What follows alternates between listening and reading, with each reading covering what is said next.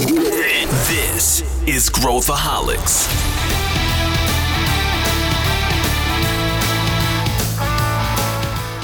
Hoje o assunto é um assunto que traz uma série de estereótipos, de conotações quando a gente fala, mas que eu acho que é super importante da gente abordar. Quando a gente fala sobre coach e sobre coaching, normalmente a gente associa alguns estigmas e a gente queria uh, abordar isso nesse episódio e também trazer várias dicas para quem está nos ouvindo em relação a comportamento, como você pode pensar sobre o seu próprio desenvolvimento, sobre a sua carreira. É um episódio que eu gostei muito de gravar, muito especial porque eu gravei com o Sérgio Chaia, que é um dos principais coaches do Brasil, coach de vários CEOs, inclusive deste que vos fala, e a gente aborda todos esses temas e muito mais. Então fica ligado porque esse episódio está imperdível. Vem comigo. Estou aqui com o meu amigo e também o meu coach, Sérgio Chaia, que veio aqui falar com a gente uh, no Growthaholics e a gente vai falar sobre muitas coisas interessantes, mas eu vou deixar o Sérgio primeiro se apresentar. Sérgio, seja muito bem-vindo aqui. Uh, é muito legal. Já vou falar o backstory aqui do nosso podcast para quem está nos ouvindo, mas vou deixar você se apresentar aqui primeiro. Boa, Pedro. Puxa, super obrigado pelo convite. É um prazer estar é, tá aqui aprendendo e compartilhando com você. É, a minha história é uma história, é, eu diria assim, é, talvez diferente dos executivos tradicionais. O, o meu sonho mesmo nunca foi nem ser coach, nem ser CEO, meu sonho era ser jogador de futebol. E aí, aos 13 anos, eu, eu jogava no, na base do Guarani de Campinas, e, e aí fiquei lá dos 13 aos 15, mas aí aos 15 é, meu pai me convenceu a, abandonar o sonho de ser jogador e ir pro, vamos dizer assim, pro, pro, pros estudos, que a minha família era de classe média, ele achava que eu tinha mais oportunidades.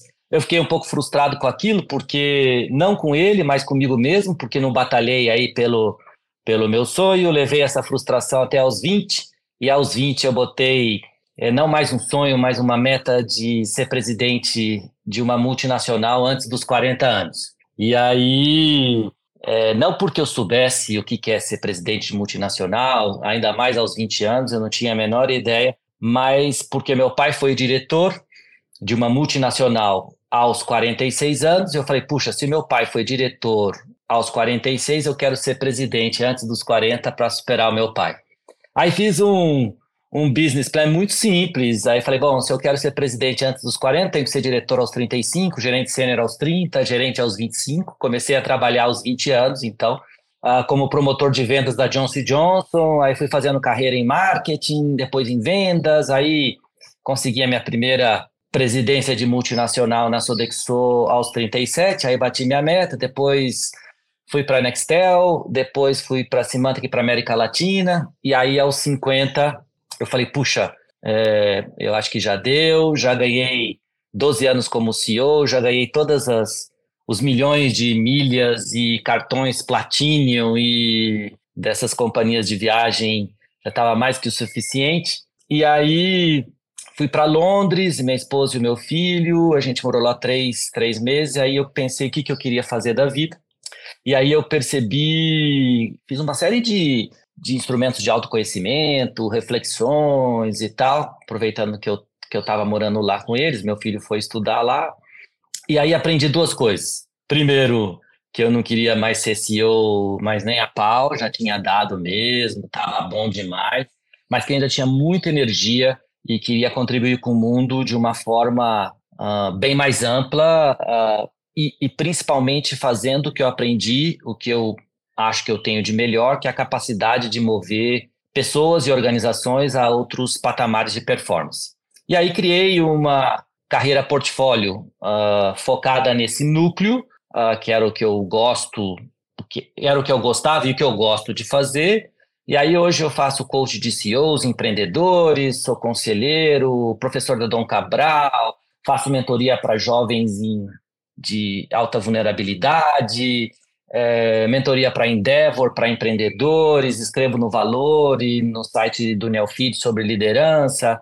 É, e, e é isso. Então, acho que agora, com essa carreira portfólio, me sinto bem em estar tá contribuindo com o mundo em diferentes prismas, mas sempre tentando entregar o meu melhor uh, ah, para as pessoas e para as organizações em todos os formatos.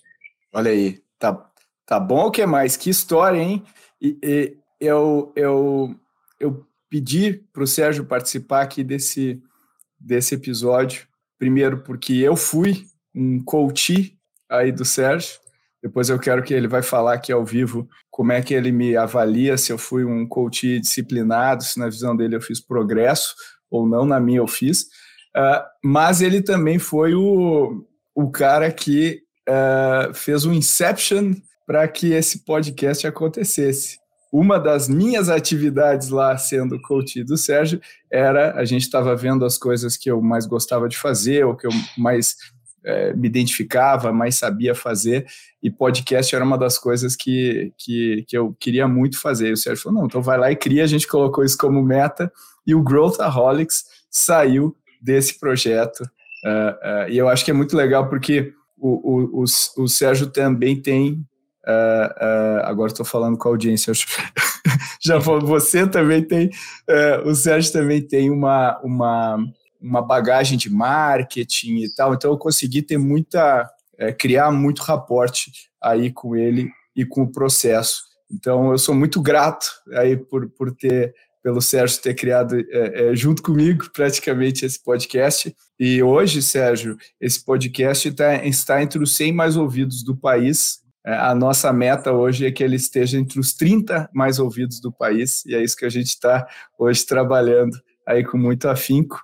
E olha só, de uma ideia, de uma conversa que a gente teve lá no futuro refeitório, é, é, é, é, onde a gente fazia as nossas sessões de coaching. Mas eu te trouxe aqui, Sérgio, para a gente falar um pouquinho sobre uh, esse, essa atividade que, quando a gente pensa na grande massa da, da população, uh, existe um estigma e um preconceito com a atividade de coach. Uh, e eu queria, conversando contigo, desmistificar um pouco esse preconceito, é, entender o que, que é, o que, que não é, e aí entender por que, que se criou esse preconceito, uh, para a gente tentar entender isso juntos. Aí você já deve ter pensado muito, obviamente, sobre o tema, mas acho que para quem, quem ainda não entende direitinho o que, que significa um coach, o que, que é né, para você? Como é que você define? Você já falou que você gosta de elevar pessoas e organizações para outros padrões de performance, mas o que, que significa,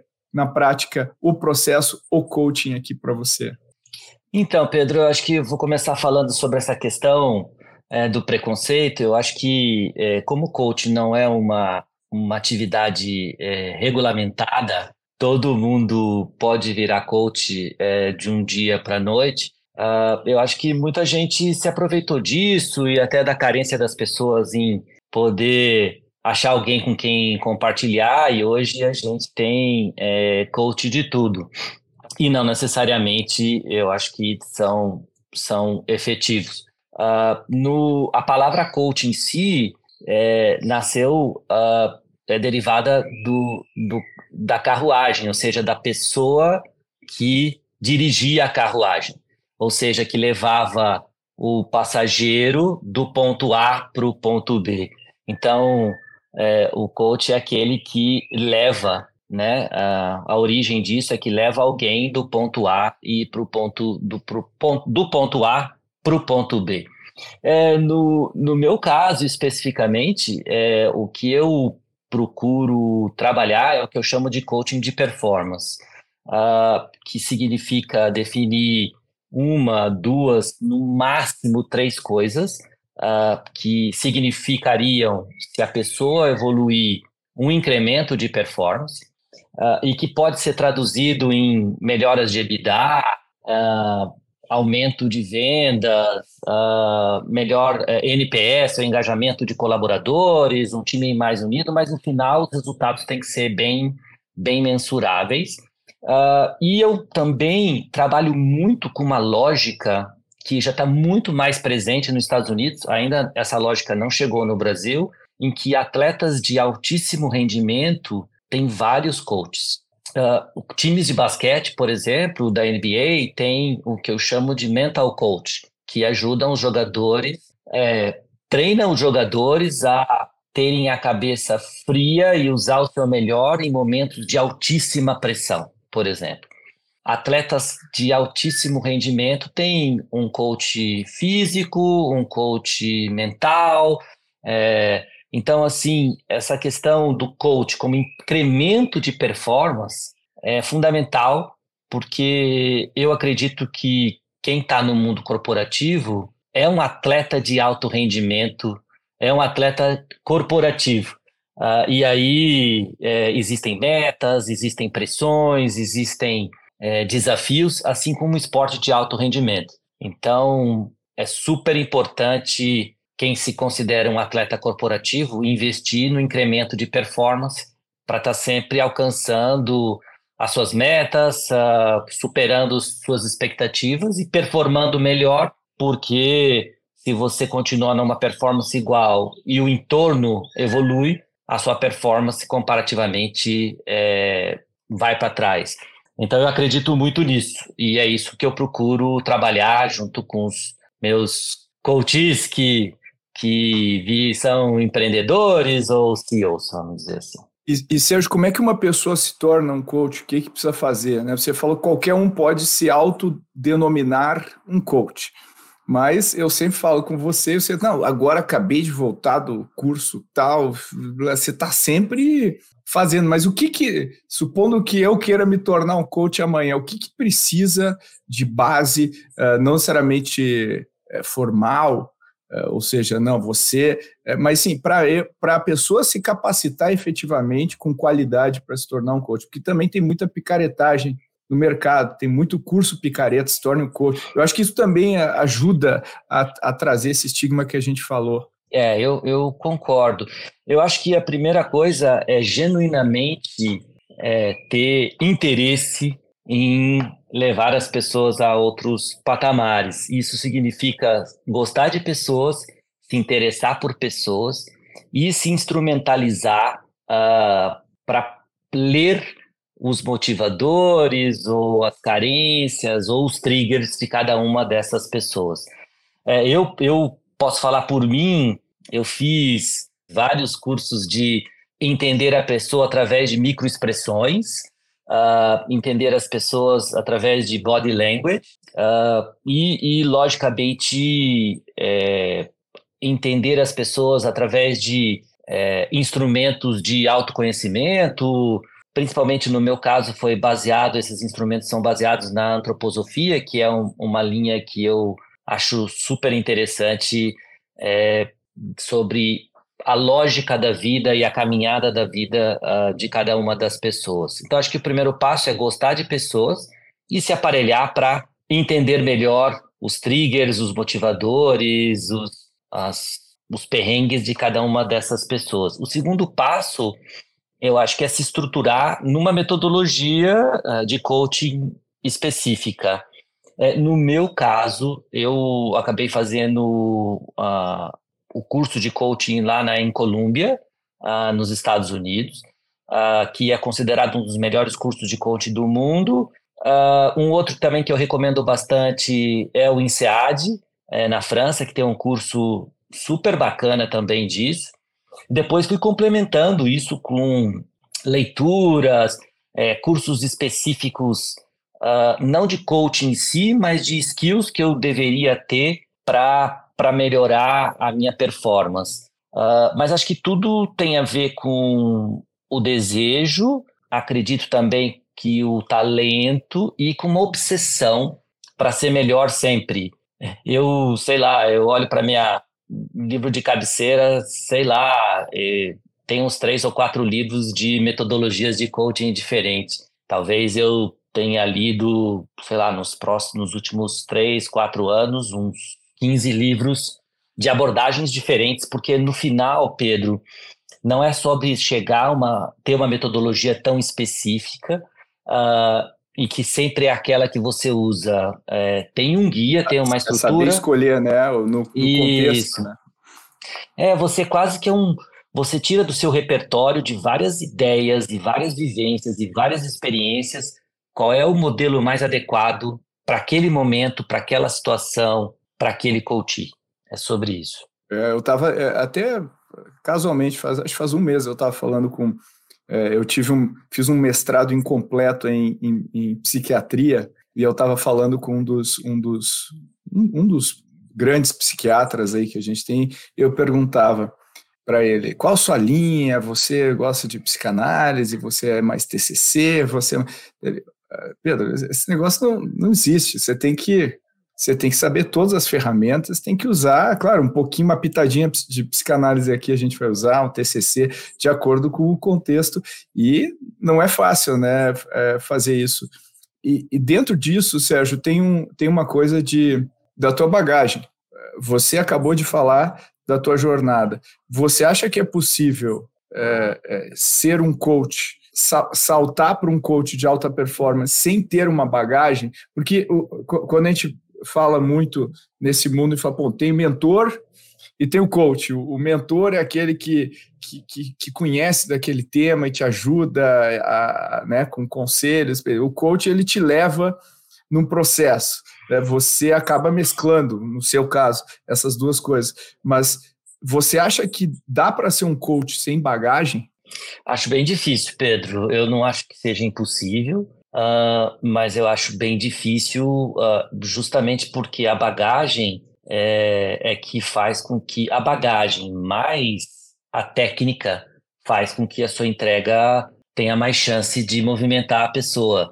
E acho que a bagagem também traz a credibilidade. Uh, e traz o, o repertório das experiências, das cicatrizes, das vivências. Eu acho bem mais difícil você ser um coach sem uma prévia bagagem. Por isso que no meu caso também eu acabei focando em ser coach de CEOs e empreendedores, Exato. porque eu vivi isso, né? Uh, e vivo conhece. isso. E vivo isso. E eu até, nessa minha obsessão por ser melhor, uh, em alguns momentos, e, e, esse é um momento específico que eu estou vivenciando, eu, eu até passo dois dias em uma empresa uh, de tecnologia, uh, quase que operando, vamos dizer assim, quase que realmente cuidando de determinadas áreas específicas, para que eu também não fique só comentando sobre o jogo, que eu também jogue. E aí, um dos motivos que eu acabei decidindo fazer isso é para que eu seja um coach melhor, porque eu também estou vivenciando uh, as dores na prática e os desafios na prática dos meus coaches, principalmente empreendedores da área de tecnologia, que, que, que faz é grande parte hoje dos meus, dos meus clientes. Então, me torna ainda mais, é, eu diria, interessante no sentido que eu estou ali não só comentando, mas estou vivenciando os desafios do jogo.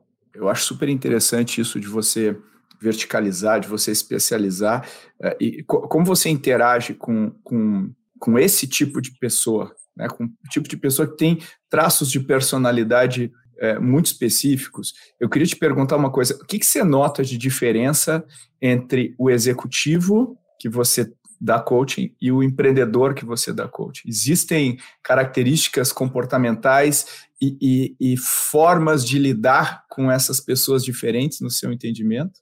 Eu acho que sim. Eu acho que o, o, primeiro passo num processo de coaching é você conseguir o que eu chamo de engajamento, que é, é uma confiança mútua, uh, uma transparência uh, genuína e, e, e, realmente um respeito e uma admiração, porque no final é um processo de troca. Uh, e para isso, as referências para você, como coach, gerar esse engajamento no seu coach elas, elas se diferem, até porque as pessoas são muito diferentes, os backgrounds são muito diferentes. Então eu vejo assim é, um presidente de multinacional, que é um coach meu hoje, uh, de uma empresa é, que fatura aqui no Brasil 8 bilhões de reais. Então é uma empresa bastante grande, ele é um, um, um, um cliente meu, uh, e, e para ele a forma, os instrumentos, uh, a preparação é, para determinadas reuniões com o board, com o board global, uh, ou como construir um novo modelo de gestão numa business unit, é, são, são muito mais detalhadas, são muito mais instrumentalizadas, uh, são muito quase que coreografadas, né? As coisas têm um, uma cadência muito diferente uh, e um nível de costura muito maior. O número de stakeholders é gigantesco para você botar um projeto ou um tema de pé. As pessoas são super estruturadas, então requer um outro nível de skill. Já um empreendedor uh, unicórnio, por exemplo, que acabou de receber um, um, round ou que acabou de receber uma abordagem, um, um investimento dos fundos, é, e que ele sempre foi empreendedor e agora as pessoas, os fundos, os investidores pedem que ele seja mais CEO, monte time, saiba fazer gestão, é, aprenda a delegar, é, saiba preparar um PEC para o conselho, e as dores, necessidades e até o ritmo é completamente diferente. É, o empreendedor está muito menos preocupado com a forma, ele está preocupado com, putz, o que, que eu tenho que fazer, o que, que isso vai me gerar, como eu resolvo esse tema. Então, as, o, o, a velocidade, é, a abordagem é, tem que ser muito mais direta é, e ele tem que ver os resultados muito mais rapidamente, porque todo empreendedor tem um nível de ansiedade exponencial. Você que conhece tantos empreendedores, acho que concorda comigo. Então, se você ficar ali muito ensaboando ou, ou deixando a coisa tão redondinha, meu, mata no ninho, porque o cara quer resolver a vida dele no aqui e no agora. Então, são perfis bem diferentes. Que. E, e, e, aí a gente vê, né, muitas vezes quando a, a, a, startup contrata um executivo com esse perfil, esse executivo não se adapta na estrutura da startup e, por exemplo, quando existe, muitas vezes existe um M&A, uma aquisição de uma startup para dentro de uma corporação, existe muita dificuldade de manter o, o, empreendedor motivado, porque ele passa a ter que fazer esses bioalinhamentos e tal, e ele não tem esse perfil, né? Você observa isso na prática? Completamente. E, e, a coisa super interessante, Pedro, assim, é que quando os fundos investem numa determinada empresa, aí o caixa aumenta, a primeira coisa, não, você tem que montar um grande time.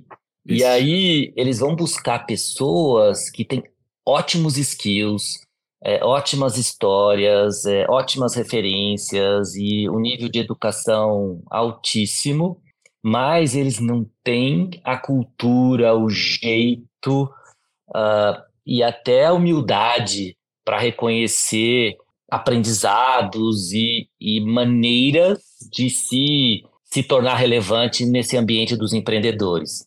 E os próprios empreendedores também não são preparados para lidar com essas pessoas. Então, eles trazem pelo currículo, uh, mas aí não sabe fazer a gestão, não tem paciência, aí é, delega, que eu chamo não é delega, delarga, vamos dizer assim, aí a coisa não sai do jeito que ele gostaria, Aí ele vai lá, faz um micromanagement, uh, destrói o cara, a pessoa, e, e assim, o turnover é gigantesco. Então, acho que os dois lados deveriam se preparar muito mais antes de fazer uma, um match uh, nesse processo. Numa empresa que eu uh, ajudo, uh, esse turnover foi tão grande que decidiu-se criar o que eles chamam de comitê de cultura. Então, o que significa isso? O cara já passou, o candidato, candidata já passou por todas as entrevistas técnicas, já foi validado, mas antes de fazer a proposta formal, é, quatro ou cinco pessoas que, que conhecem muito essa organização, que estão lá há bastante tempo e tal, é, entrevistam esse candidato ou essa candidata para entender se vai ter um fit cultural, uh, se tem sentido Uh, e algumas vezes já aconteceu, eu já participei disso, de que um, um candidato fantástico ou uma candidata fantástica acaba não indo para frente porque as pessoas percebem que culturalmente não vai dar certo. Eu tive agora um caso bem recente uh, de um vice-presidente uh, numa empresa de serviço é, que veio de uma das empresas mais admiradas do Brasil, do mundo, e, e como candidato para uma determinada posição. E aí, culturalmente, se percebeu que, apesar de todos os skills, de todos os ativos, não ia dar certo. E então se decidiu não ir para frente nessa, nessa contratação. Que é, é, é uma decisão sábia, porque a gente sabe o que vai acontecer. Eu vejo muito eu já tive experiências é, onde eu convivi de perto, né, com, por exemplo, colocando executivos para rodar o executivo, a executiva vai lá e faz um plano super elaborado e detalhado, com dá, demora um mês lá e faz um super plano, apresenta um plano, o, o, se, o, o empreendedor fala, uau, que maravilha, né? Que maravilha. Aí agora vamos executar. E aí a pessoa começa a ter dificuldades de executar no contexto um, uh, mais dinâmico da startup. Eu acho que também tem isso que você sabe muito bem como é. Uh, você tem muita gente para fazer muita coisa para você quando você está no mundo corporativo. Tem uma pessoa que vai preparar o seu sua apresentação, outra que vai fazer aquilo, outra. Então é bom. Cadê o cadê minha, minha ajuda? Não, é você que vai fazer. E eu acho que muitas vezes tem esse clash aí de, de, de cultura entre os dois mundos, né?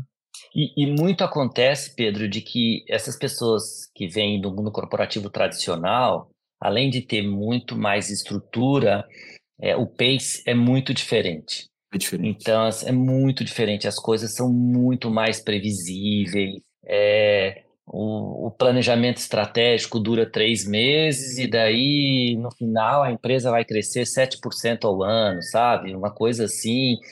E, e, e nessas empresas startup ou scale-ups é, que eu trabalho, que você conhece, tudo que a gente sabe é que vai mudar tudo a todo momento. Então, uma das, um dos traços culturais que eu acho muito importante é, que os empreendedores olhem ah, nos executivos que vão trazendo é a adaptabilidade, a flexibilidade e a resiliência, porque isso vai ser posto à prova uh, em todos os níveis. E, e, e às vezes você dá tanto valor ao, ao currículo, à, à educação uh, e, e os instrumentos que você se esquece de é, estressar se essas pessoas têm esse tipo de competência emocional. E uma das coisas que eu também sempre falo para os meus coaches, todos os livros de management, 99% deles é sobre receitas de sucesso. Uh, é sobre tudo que deu certo, faça isso, cresça,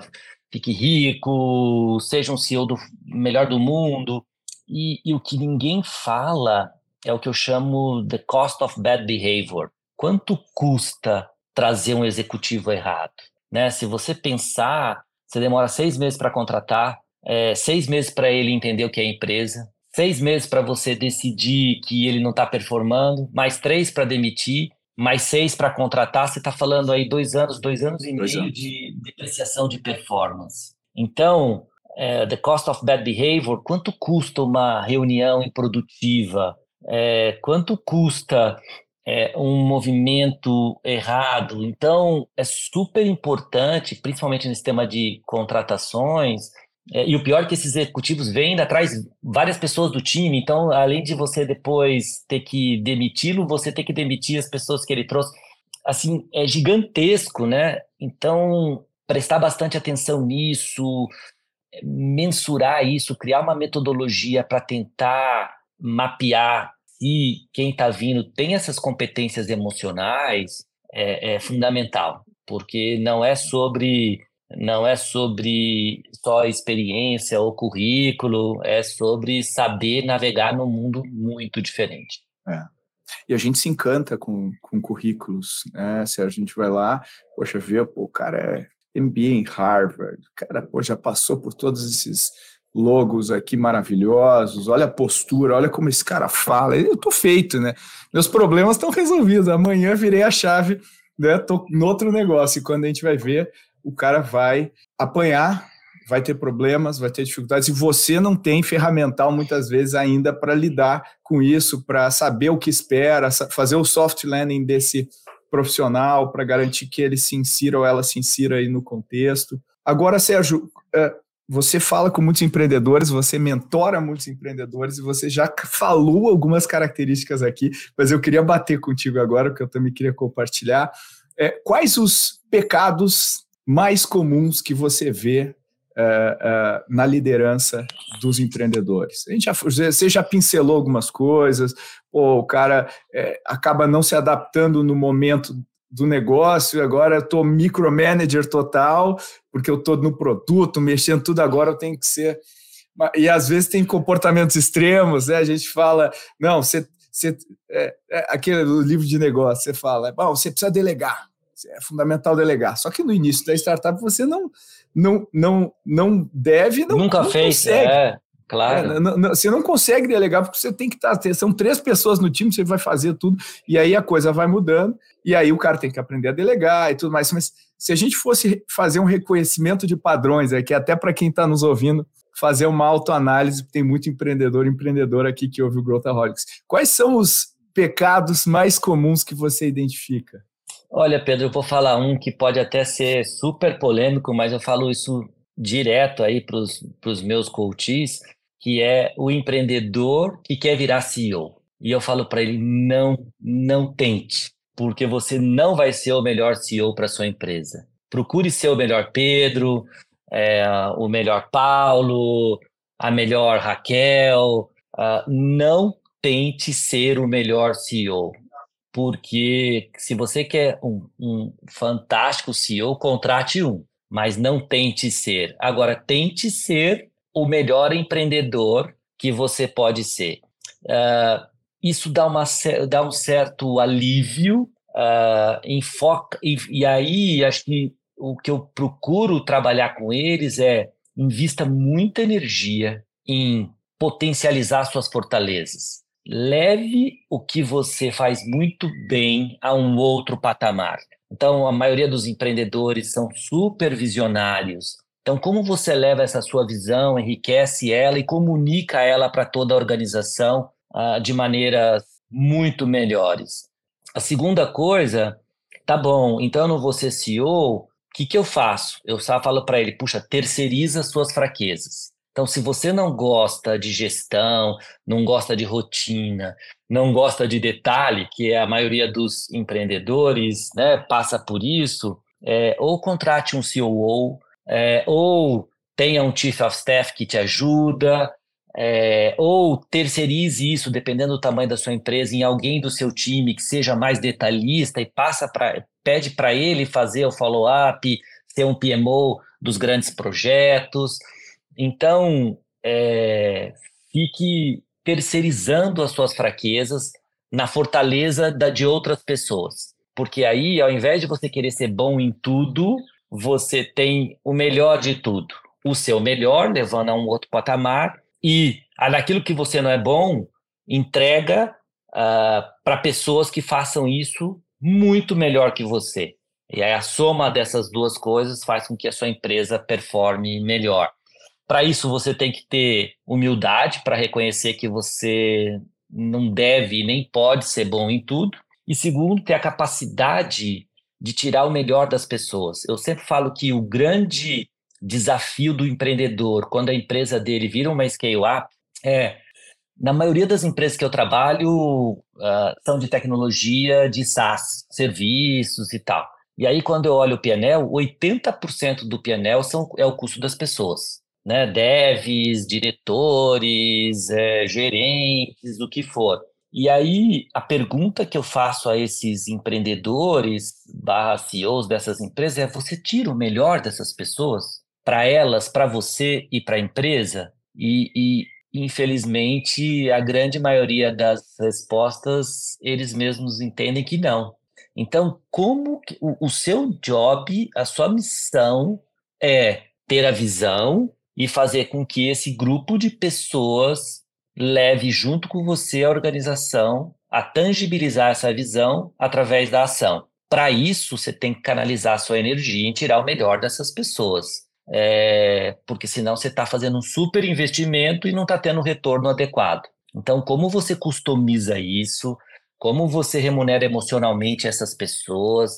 Como você faz com que elas entreguem o melhor delas para você, para a empresa e também para elas? Acho que essa é a arte, vamos dizer assim, e que o empreendedor presta muito pouca atenção. Ele acha que contratou o novo CFO, o novo CMO, o CRO, já está tudo resolvido. Agora a empresa automaticamente cresce 50, 60, triple digit, vamos dizer assim. E, e aí que começa um novo jogo. E ele não, não dedica a esse novo jogo e, consequentemente, a gente vê aí grandes desafios que as empresas e as pessoas e os empreendedores passam.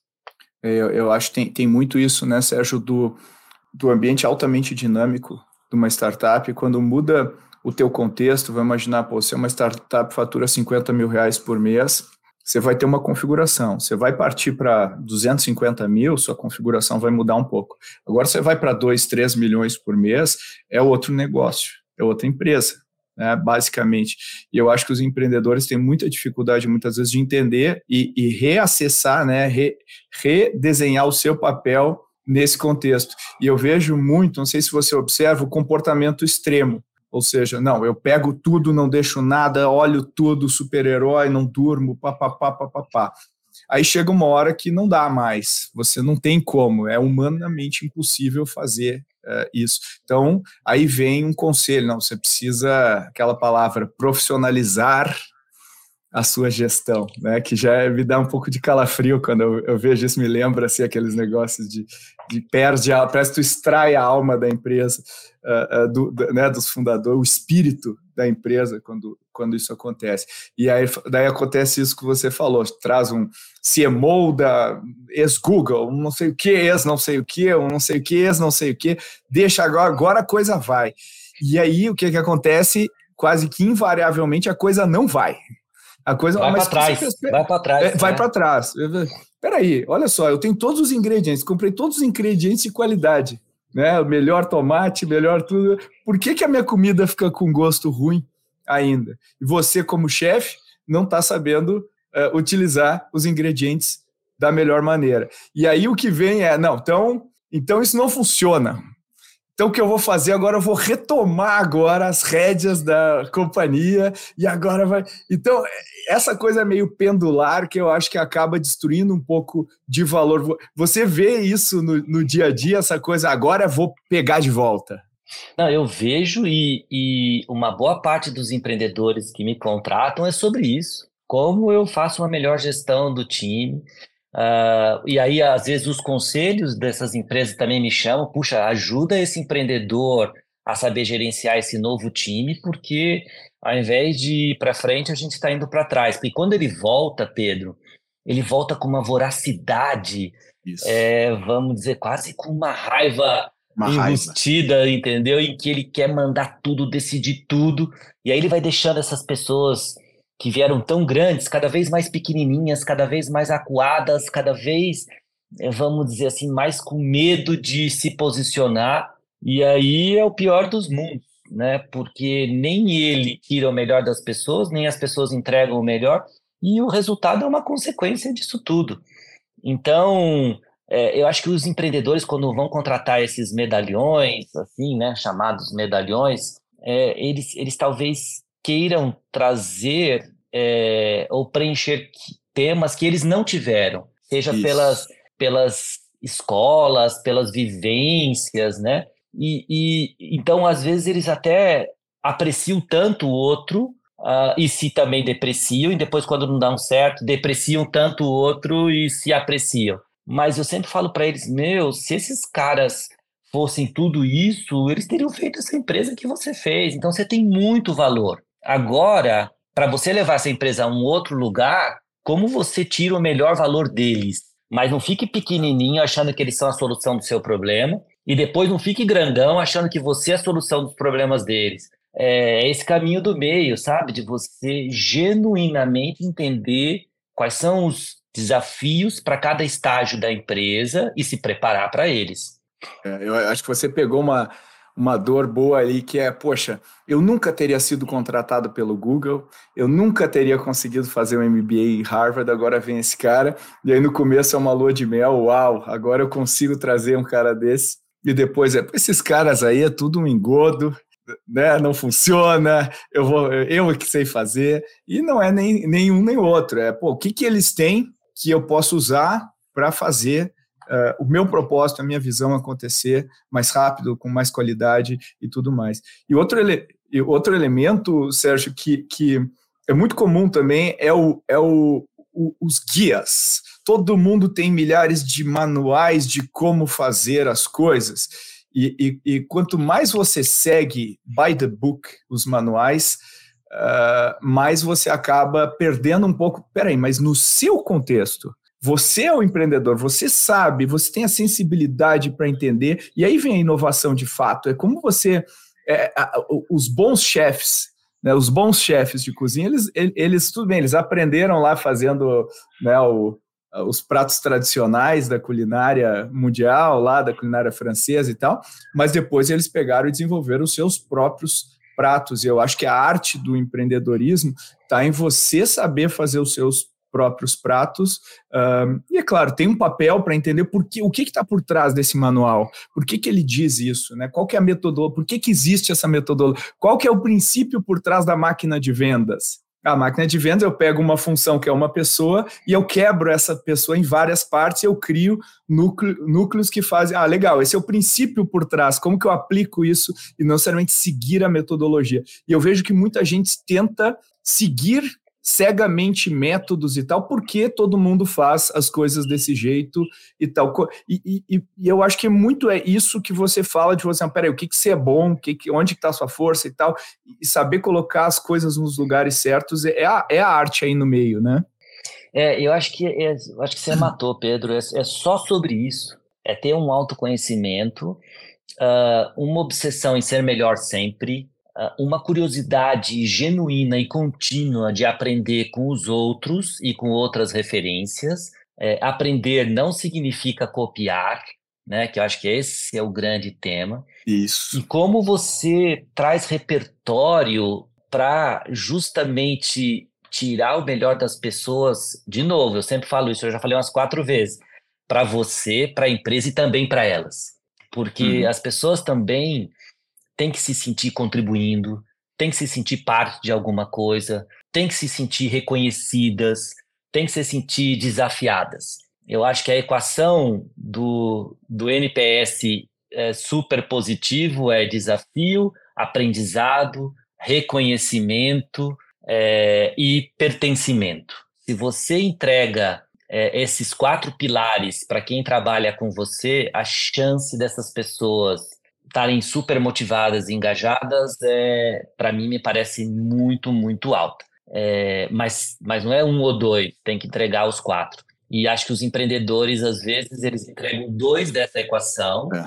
uh, mas não necessariamente uh, o, o, reconhecimento, não necessariamente é, o tema do aprendizado, Uh, então, desses quatro, eles acabam entregando dois e, e acham que está mais do que o suficiente. É, não, eu acho que para você tirar o melhor, você tem que entregar esses quatro pilares. Vamos, vamos recuperar esses quatro aqui de novo, então, que eu acho que é poderoso aqui para quem está nos ouvindo. vamos pegar um a um e, e, e, dar uma ou duas dicas para você, como empreendedor, o que, que você pode fazer para extrair o melhor desse pilar. Que eu acho que tem coisa muito valiosa aí no que você está falando. Então, vamos lá. O primeiro deles, é, vamos começar com um senso de pertencimento. Né? Essas pessoas que trabalham uh, para você como empreendedor querem e necessitam é, pertencer e deixar o seu, a sua marca, a sua digital. Então, não adianta contratar alguém super top e não dar espaço para ele é, contribuir de uma maneira autoral no desenvolvimento uh, da sua empresa. É muito, uh, vamos dizer assim, importante. Às vezes a gente contrata um super jogador e bota o cara no banco, ou bota uhum. o cara uhum. de zagueiro, bota, contrata o centroavante e, e, e, tira ele porque não marcou gol nos primeiros dois segundos e bota ele para jogar de zagueiro. E aí o cara, você tira o pior da pessoa e não o melhor. Então, assim, dá espaço para que essas pessoas que vêm, principalmente desse mundo corporativo mais estruturado, o que eles sentem falta é isso, porque esse mundo tem tantos stakeholders, são tantas estruturas, é tão matricial que eles sentem falta de deixar digital deles em alguma coisa, uhum. impactar. Então, acho que fundamental você, como empreendedor, até para tirar o melhor delas, deixar um espaço e, e que eles, que, que quem trabalha com você, se sinta genuinamente pertencendo, impactando a organização. Então, acho que esse é um, um então, ponto número então, um. Primeiro, pertencimento. Pertencimento. O segundo é desafio uh, os, os, as pessoas de altíssimo potencial uh, precisam e devem ser desafiadas. Por quê? Para você genuinamente continuar tirando o melhor dessas pessoas. E isso significa tirar elas da zona de conforto.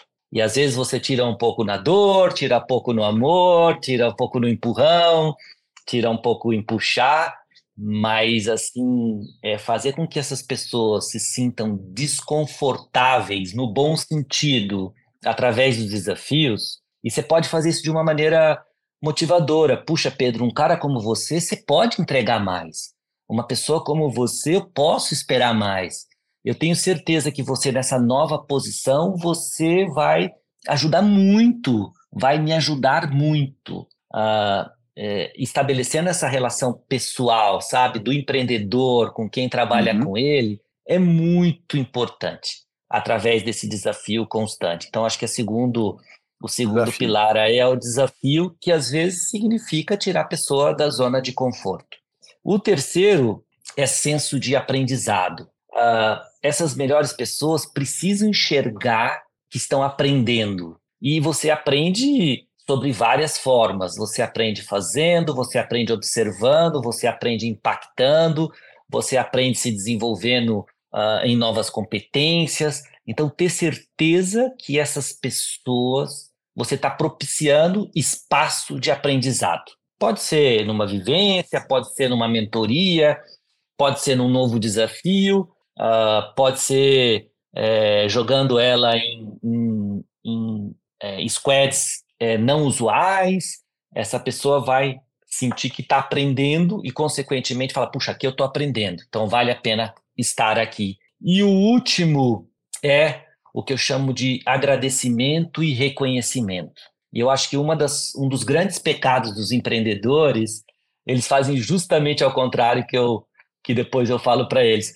É, eles eles é, dão bronca em público e elogio no privado. E é justamente ao contrário que eles têm que fazer. Eles têm que dar bronca no privado e elogiar em público. Uh, e essa questão do reconhecimento e do agradecimento e da celebração é muito importante. As pessoas são carentes, o ser humano é carente. Todos, todos nós somos carentes em, menor, em maior ou menor grau. Então, o empreendedor que tem a capacidade de enxergar um determinado momento e fazer um reconhecimento genuíno para um colaborador, isso tem um efeito de booster de energia, de motivação, de engajamento brutal. É, então, você tem que estar atento a esses momentos. E não é às vezes sobre grana, não é às vezes sobre bônus, uhum. é às vezes de você entender é, uma contribuição é, fora do padrão de um determinado colaborador e deixar isso bem claro e preferencialmente na frente de todo mundo, o que deixa uh, as outras pessoas achando, puxa, é incrível que essa pessoa, que esse empreendedor teve essa capacidade de reconhecer alguém uh, na frente de todos e a pessoa que recebe esse reconhecimento fica muito energizada, fica muito comprometida no bom sentido com essa jornada que também é a jornada da empresa e do empreendedor. Eu acho que você pegou bem a questão da personalidade do empreendedor, que está sempre. Né, é, é, o, o, empreendedor é uma pessoa que realiza, que, que, que tem uh, uh, padrões de exigência próprios muito altos, uma barra pessoal muito alta. E quando ela vê uma pessoa, às vezes, fazendo um trabalho que poderia ser considerado até acima da média, ele aplica a sua própria régua e fala: Não, isso aqui eu faço com uma mão nas costas. E acaba é. não para. Peraí, mas para essa pessoa aí, você não é o parâmetro, você não deveria ser o parâmetro, você deveria olhar. Então, isso é muito comum também do empreendedor não. não pô, isso aqui é. é. Pô, eu faço numa tarde. Tem, tem, um, tem acho que duas coisas também sobre isso, só para elaborar um pouco mais, que eu acho que você trouxe um ponto super legal, Pedro, é que o empreendedor é, ele tem também um pecado que é o que eu chamo de winning too much. Ele quer ganhar tudo. Ele, ele quer sempre ter a última, vamos dizer a palavra. Às vezes, assim, meu, eu falo para eles: deixa alguém do seu time ganhar, sabe? Às vezes você até vendo que a pessoa pode, você não concorda, mas deixa a pessoa ganhar. E olha, você quer impactar mais ainda? Fala para ele assim: olha, eu penso diferente de você, mas vou, vou confiar em você, vou, vou deixar você ganhar essa vou deixar você fazer. E aí, o grau de engajamento da pessoa que, entre aspas, o, o empreendedor deixou ganhar, meu Deus, a pessoa fica super comprometida e focada em entregar isso da melhor Vou fazer maneira. Fazer isso dar certo. Fazer é, isso é, dar é. certo. O cara deixou eu ganhar e dá um super engajamento. Uh, e acho que empreendedor ele quer estar tá certo em tudo. Às vezes ele até está certo em 90% das coisas, mas, meu, deixa em algumas coisas que não são tão Isso. vida ou morte a pessoa ganhar, né? É, uh, alguém do time. Isso é muito importante. E eles muito. não fazem isso porque querem, sabe, é, é ganhar todas e, e tá ele dá a última palavra, tá no DNA.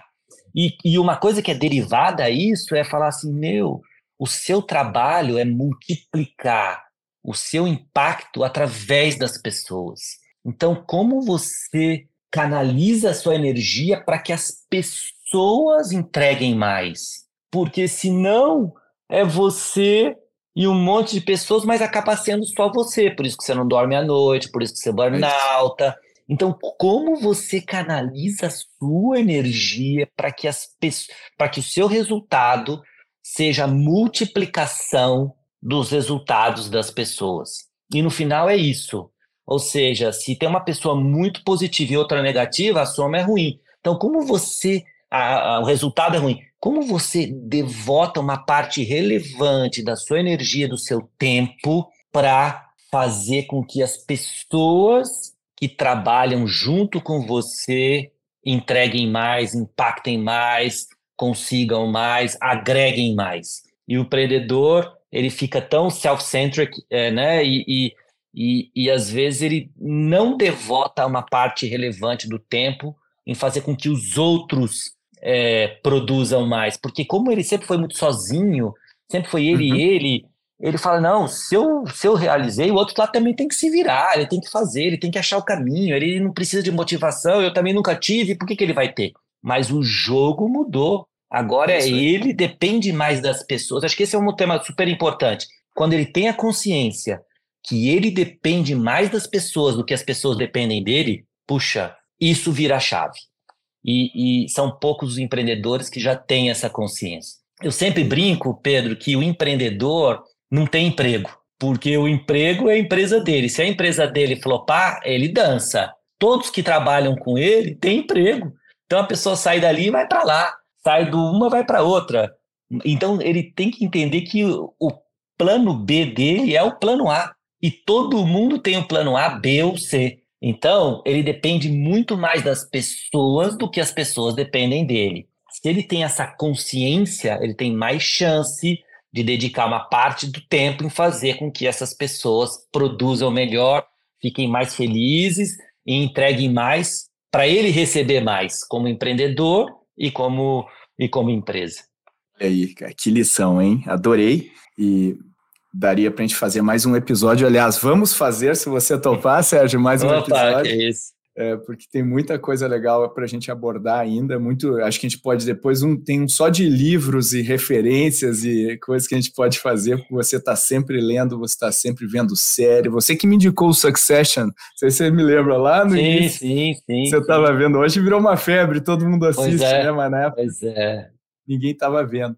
E, e eu queria, eh, Sérgio, aqui te agradecer por ter me apoiado, ter me ajudado. Foi super, super importante aí para mim. Até hoje eu, eu, eu uso as lições que eu aprendi, eu, eu recomendo todo mundo a procurar alguém que o ajude, não, não fique auto, auto achando que o seu problema é o único no mundo, não, existem existem pessoas aí que podem te ajudar a aumentar a sua performance, você certamente me ajudou e queria te agradecer e agradecer pelo trabalho que você faz, que ajuda tanta gente, já estava num evento com outro CEO, sentei com ele, né, até falei para você, eu sei, não, pô, também tô lá com o Sérgio e tal, e pô, que legal, quanta gente você ajuda, quanta gente você impacta. Então, obrigado aí pelo teu trabalho, por você ter topado esse bate-papo tão legal aqui comigo.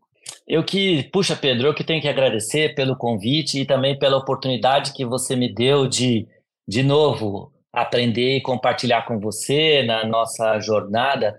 E eu sempre tenho uma filosofia muito pessoal uh, que drive a minha vida, que no final eu acredito que tudo aquilo que a gente quer receber do mundo, a gente tem que entregar para ele primeiro. Então, puxa, se eu dedico a minha energia em genuinamente tentar ajudar as pessoas a performarem melhor, a se equiparem melhor, a realizarem mais, é, eu tenho certeza e, e, tenho me comprovado, tenho comprovado isso, é que o mundo me traz isso é, de volta, né? O mundo me ajuda uh, porque eu estou focado em ajudar o mundo.